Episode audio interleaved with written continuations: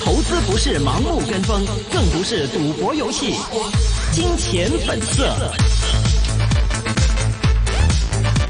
好的，欢迎各位呢是收听二零一九年的九月二十三号礼拜一的一线金融网的金钱本色环节啊。提醒各位听众呢，这是一个个人意见节目，嘉宾和主持人的意见呢也只是供大家来参考的。今天呢是明正和许阳为大家主持，我们首先呢请明正和我们回顾一下今天整个港股的一个走势吧。好的，在上个星期五，美股三大股指集体收跌，标指方面跌十七十四点，跌纳指方面跌六十五点，道指方面大跌一百五十九点。今天早上开盘，恒生指数。高开低走，而且跌幅不断扩大。截至中午为止，恒生指数方面跌幅百分之零点八一，报两万六千二百二十二点。截至收盘为止，恒生指数跌幅为百分之零点八一，跌二百一十三点，报两万六千二百二十二点。港交所发布国庆节假期陆港通交易安排，港股通南向买。港股方面，会将会在九月二十七号星期四暂停至十月七号，在十月八号星期二重开。沪深股、沪深通方面，北向买 A 股将会在十月一号星期二暂停至十月七号，将会在十月八号重开。苹果概念股集体走低，其中舜宇光学大跌百分之四点八，通达集团跌大跌百分之六，瑞声科技大跌百分之六，秋台科技大跌百分之五，比亚迪电子跌幅为百分之四点七，高伟电子还有智富康方面跌幅百分之三，恐慌情绪升温，黄金等的。避险资产大涨，风险资产尤其是受到外围影响较大的苹果概念股方面有大跌的情况。好的，我们接下来的电话线上已经请到的嘉宾啊，就是中润证券有限公司董事总经理徐润民，徐老板，徐老板您好。 Hello，徐老板，你好，講啲有用嘅嘢，好有用，賺到錢嘅嘢。嗯嗯，講之前呢，我想先講下我一個好佩服嘅朋友啊，为什么呢哦係女士嚟嘅， OK 經常呢出錢出力去探訪啊、捐助啊、山區啲學生啊。哦，嗯夜晚黑呢，佢就去美心啊嗰啲餅店呢，嗯攞啲免費麵包啊、蛋糕啊，嗯，咁話呢，佢俾啲窮苦嘅人人家食啊。嗯，因為好多啲餅店呢，佢到八九點呢。对，嗯佢啲隔夜麵包佢唔賣噶嘛，很浪所费，以直接往黑色袋里面那么一扔，啊，真的啊真的对，哦，OK，係啊，但係你你去攞佢唔會俾你嘅喎，对， 你你要申 請咧就哦你要好申心痛請但那些店员可以哎呀拿回我拿拿走啊。係啊，我會哦去，OK 捐俾邊個邊個邊哦個邊 OK，度想咁给谁樣给谁啊？哎咁佢登記咗咁你咁呢啲誒又又係又要出出錢出力啦嗯嚇，咁佢當然啦揾幾個朋友一齊噶啦，或者有個團隊啊咁啊。嗯咁 OK，啊，咁佢呢個今日上晝呢，我就去送行佢啦，因為佢過咗身啦。啊，哦佢、過佢是病重嘅時候呢，佢講明呢唔會打標靶，唔會插喉，要咁嗯自然咁離去。嗯好啦，離去咗之後呢，嗯咁今日我哋送行送佢去邊度呢？嗯，送咗佢去中大醫學院。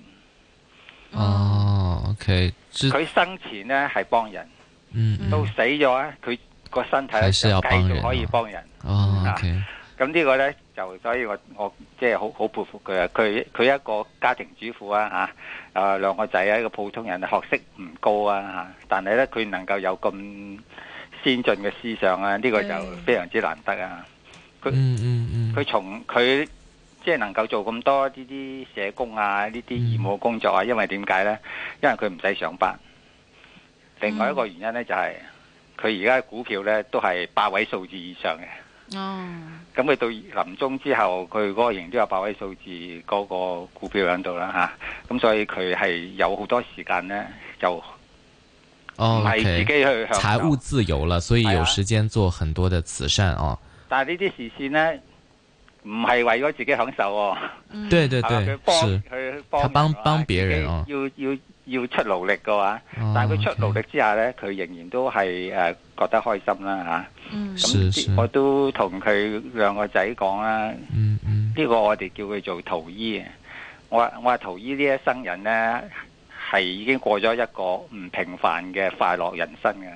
嗯嗯，嗯好啦，呢、個故事就講講講完啦啊。咁我哋講一啲诶有用嘅嘢啦，是啊點樣去賺錢啊？嗯嗯嗯嗯嗯，我哋賺錢呢，就唔係靠個股市嘅，唔係靠嗰個恒恒生指數嘅，嗯係靠你投資咗落去一間好嘅公司度，即係話你自己創業開咗一間成功嘅公司，咁於是咧你就慢慢變咗一個富有嘅有錢佬啊！嗯，咁你咁我哋投資係要有眼光啦嚇。係揀咗一啲好嘅公司，或者自己創業，舉辦咗一個好嘅公司，咁你就慢慢做老闆，咪跟住慢慢富有啦。所以我哋唔需要睇嗰個恒生指數上上落落嘅，嗯嗯，因為你最悲嗰陣時，你會唔會睇到話 Microsoft 執咗笠啊？係係係咪嗯即係你最悲慘嘅時候，會唔會恒生銀行去去倒閉啊？佢佢唔會繼續再生存落去啊？嗯唔會噶嘛，係咪啊嗯？所以我哋我哋都係要賺錢或者要做老細，嗯最後咧一定要揀一間好嘅公司啊！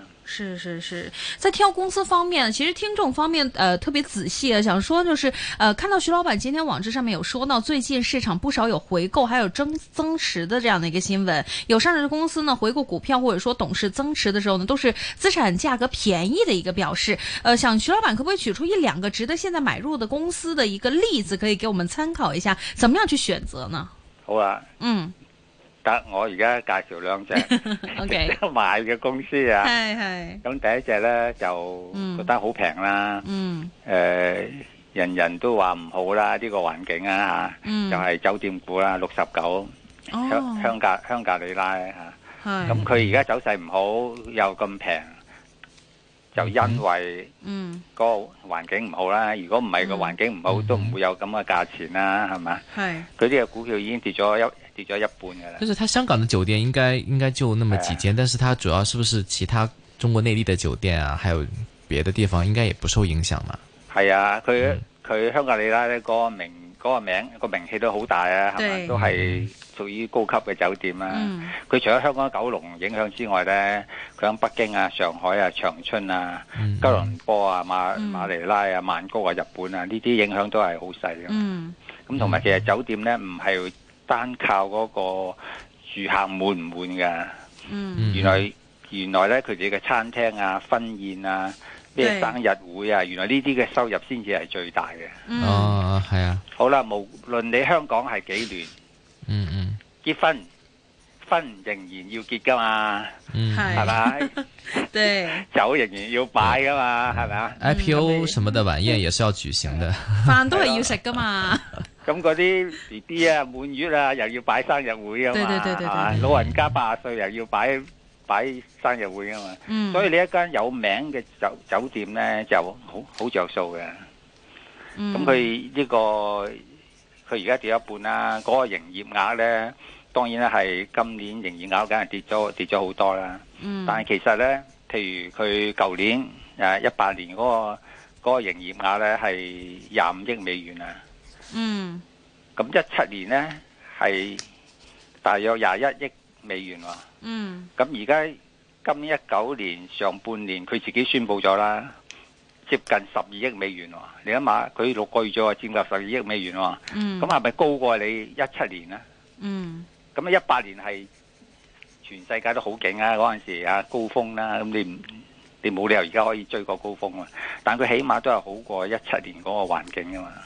系，咁同埋而家成交量細，你睇下今日個股市成交量咁細，嗯即係話冇乜貨掟出嚟嘅。人嗯心害怕嘅心咧，慢慢會會平復噶。咁你而家呢只唯一嘅誒擔心嘅咧就係咧，佢三佢四五四年度咧又供一次股嘅喎。咁啊，零係七年咧供一次股啦，四年之後咧佢又供一次股啦，咁啊，嗯跟住隔咗三年咧又供一次股啦，咁啊，好啦，到而家咧五年啦都未供股，咁會唔會供股咧？嗱，今年咧就一定唔會供股噶啦，嗯因為我發覺佢每一次以前嗰三次供股咧，都係響嗰個旺市嗰陣時供嘅，咁啊而家咁淡市咁低啊，佢都唔會供股啦。嗯即係如果你供股嘅話，你咪嗰個股東有着數嘛，因為而家資產值高嘛。系，即係正如我話齋，好多回購啊咁樣對對增持啊，都係因為資產資產值高嘛。咁呢只股票呢，如果計資產值呢，而家個股價呢應該係平一半嘅。哦，咁你你俾啲錢你啊，自己去起酒店啊，都起唔到啦。呢、個係係好啦，另外一隻股票介紹嘅嗯就係誒一五二。嗯咁佢呢個呢，佢有碼頭啊、高速公路啊呢啲，有航空啊呢啲穩定穩定收入嘅。佢而家嗯最主要呢，我睇好佢呢，就係、有前海啊，係係，因為前海個發展呢，係好多呢啲商人誒睇、好嘅，好多人入去前海嗰度發展嘅。做寫字樓嗯呢，都好緊張，嗯咁呢個一五二佢響前海呢，有有好大塊地嘅，佢會發展住宅啊、寫字樓啊、商場啊咁係啊，係呢個就值得留意嘅。同嗯埋佢好處呢，佢超過一半嘅收入呢都係派息喎，派俾你股東嘅喎。嗯咁就如果係賺大錢嗰一年呢，佢就派特別息嘅喎啊。嗯咁而家估計呢，你而家揸住佢呢，響呢個價位呢，嗯都有六厘、六七厘息㗎。係咁啊，好過擺銀行啦，係咪啊？咁呢兩隻呢，我覺得係可以幫助大家揾到啲錢 啦嚇。嗯但係嗰只六啊九就要留意喎，佢一公股呢，即係話個市好咯喎，嗯咁你係要 take profit 咯嚇，要獲利 OK 回吐咯咁啊。嗯，这个动作非常关键的啊！呃，刚刚也是说到回购，也有听众想问一下，现在不断出现回购，除了刚刚提到那两间以外的话，七零零也是。您觉得现在应该是怎么样去进行部署呢？应该吸纳还是怎么样呢？嗱，七零零咧，我都話有個朋友喺裏邊做 咯，佢話任何你咩價， 喂你買咧都唔會錯噶啦，你長線啦咁啊。 OK，就是比较看好像七零这些公司，就算是呃，比如说我们看到最近有一些的大型公司高层领导有所换人的话，你依然会比较呃按照公司价值怎么样去走，不会受到那些信息所动摇嘛邊一支咧？OK，那这邊个隻股票會會 會唔會換 OK 親咧？九嗯三咯，國泰航空啦，咪換。 OK 好換人咯，咁的，係嘛？嗯即係換親底，即係我發覺咧，嗯高層換人，嗯同埋咧高層咧就去請外邊人入嚟，都唔係光係好事嚟嘅。咁你 OK 啊就唔一定係啊，但係大部分都係唔好事。主要原因咩嗯咧？你高層咧，佢下邊唔能夠提升上去，就要靠外邊人入嚟咧。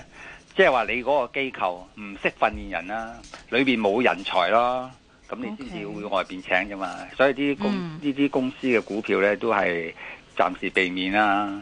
OK。另外也想问一下关于教育股方面呢，徐老板会喜欢这个一七六五或者六六七吗？嗱，教育股嗯呃誒一七六五咧，佢呢只係好特別嘅教育股嚟嘅，係佢佢主要係技術型嘅大學院型嘅，嗯佢有工有工學院啊、商學院啊，同埋咧最特別咧，佢係有一間醫學院喎。嗨，佢喺呢啲係好少 好少有醫學院嘅嘛。嗯咁佢最近呢都都宣布咗啦，佢學生增加咗成四十個 percent 啦。嗯，嗨，嗱，學生學生增加四十個 percent 呢，嗰、個對佢哋嘅利潤呢就唔係咁大嘅。嗯乜嘢係最大呢？學費增加四十個 percent 呢，就不得了啦。 咁希望佢能夠增加學費四十個 percent 啦。值哦誒值得買嘅呢呢呢只教育股，因為好難有代替。譬如醫學院，你唔係咁容易，你開一間學校，你整間醫學院咧，對唔係咁容易啊嘛，係咪？嗯冇得嗯冇代，好難有個代替品啊嘛。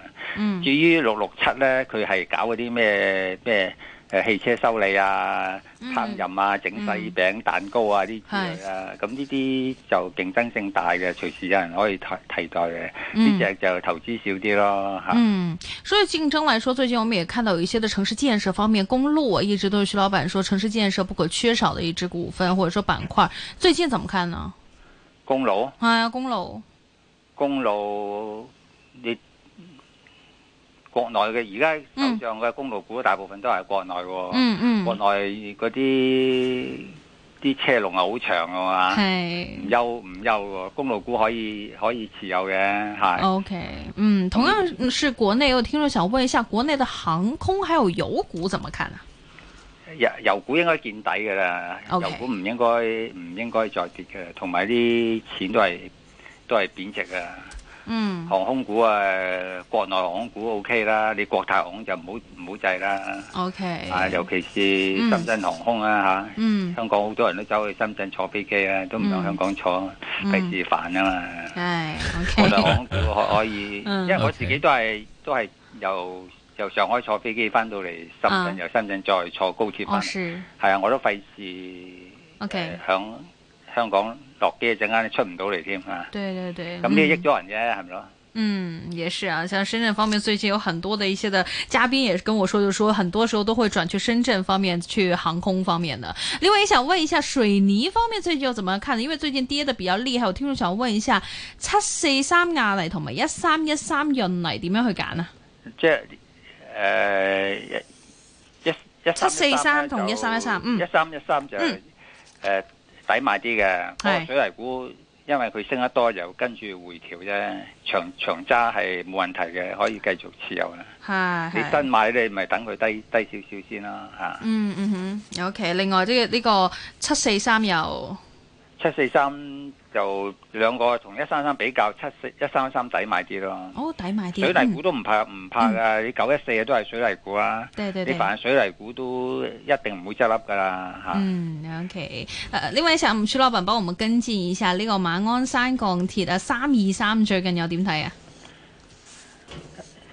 鐵咧鐵係嗯係必須嘅，同嗯埋佢係佢呢個金屬咧，如果同你嘅錢嚟比咧，你嘅嗯錢一定係印得快過嗰個金屬響嗰個山度掘出嚟嘅。係，咁而家個價可以走可嘅。以如守果你你考慮咗金屬之外，亦都考慮咗黃金都係金屬啦嚇。嗯，啊咁，咯，呢只三二三，你長手佢將來一定見翻四蚊嘅，重見翻四蚊係係可以嘅嚇。嗯，OK 啊，聽日都想問下呢個七誒三七一啊，北控水務可唔可以守啊？四個五毫八嘅時候買，呢呢個水務股係，誒、呃都好先進是嘅，你聽過誒、呃永慶島未啊？哦，永慶島咪中國喺上面擺好咗啲軍艦啊、係啲啊飛機啊咁樣，係，咁佢裏邊冇河流噶，溪水都冇噶嘛，嗯，咁嗰啲兵係食咩呢？佢海水化淡廠啦。哦，嗱，海沙化淡廠就係呢個三七一搞噶啦，哦，咁佢，仲會做埋啲污水處理啊，誒、嗯，河流污染啊咁樣，嗯譬如污水處理，譬如誒、呃沙田咁啊，嗯，沙田啲污水冇河流唔到出去海啊，佢點呢？佢佢喺裏邊咪整個污水處理廠啊，啊嗯我都參觀過嘅，嗯將啲尿啊啊，化到，咧就好乾淨嘅，跟住倒落啊杯水度，佢話飲得㗎啦咁樣。嗯，我叫你飲啊嘛。咁呢啲都係佢做嘅，佢另外做一個垃圾分類啊。嗱，佢都好聰明嘅，佢垃圾分類係點呢？佢專主要就係搞咩？搞學校。咁你學校垃圾分類咧，啲學生容易聽話啊嘛，先生會教佢啊嘛，係咪？你你唔係喎，你真係黃大仙叫佢垃圾分類，嗰啲人會唔 會會唔會同你垃圾分類啊？ OK，搞到你嗯污糟邋遢啊嘛！嗯，我而，家公司門口都有一個垃圾分類嘅。哦，係，分類，嗰度呢，叫你擺罐頭嘅，佢係塞晒啲爛菜喺裏邊，哦，即係你，但係而家學校就唔會啊嘛，係嘛？嗯所以呢只呢個三車呢，佢就係搞學校，第一搞學校，嗯，第二呢就係搞政府部門，嗯，譬如香港咁樣成棟政府部門，或者你哋係。電台咁樣，係，隔響門口搞垃圾分類，咁你哋啲職員都係有學問噶嘛，你一 一定會好好地垃圾分類啊嘛。 O K，咁所以呢啲嘢好成功啦，佢所以嗯佢做啲嘢都係係好聰明、好成功啊，同埋呢個嗯佢又整乾市容嘅喎，咩洗街都做嘅嗯喎，即係一個好有前途嘅公司嚟嘅， OK 值得持有嘅。嗯哼，黃金方面咧又點睇？嗯，黃金嗯主要銀紙唔值錢呢，黃金係一定升嘅。係咁而家睇嚟呢，全世界嘅政府呢，都係搏命印銀紙嚟討好啲老市民，嗯 所以呢，就錢一定貶值㗎啦。 ，OK。嗯，所以就是黄金方面呢，有投资一个潜力啊。最后，其实大约一分钟时间，也想问一下徐老板了，港股下跌空间，你觉得还有多少呢？哎嗱，我都講過啦，唉，唔好理恒生指 數啦，唉你只要持有一間好好嘅公司，一個好好嘅企業，你就繼續做大老闆，咁啊咁咪得啦，係咪啊？ O K，總之就咁唔你好同理埋指咧數又分散投資咯，係嘛？正話你講過嘅教育股有啲啦，公路股有啲啦，黃金股有啲啦，嗯咁誒啲水務股有啲啦，咁啊，嗯咁就硬撚腳噶啦，唔憂噶啦。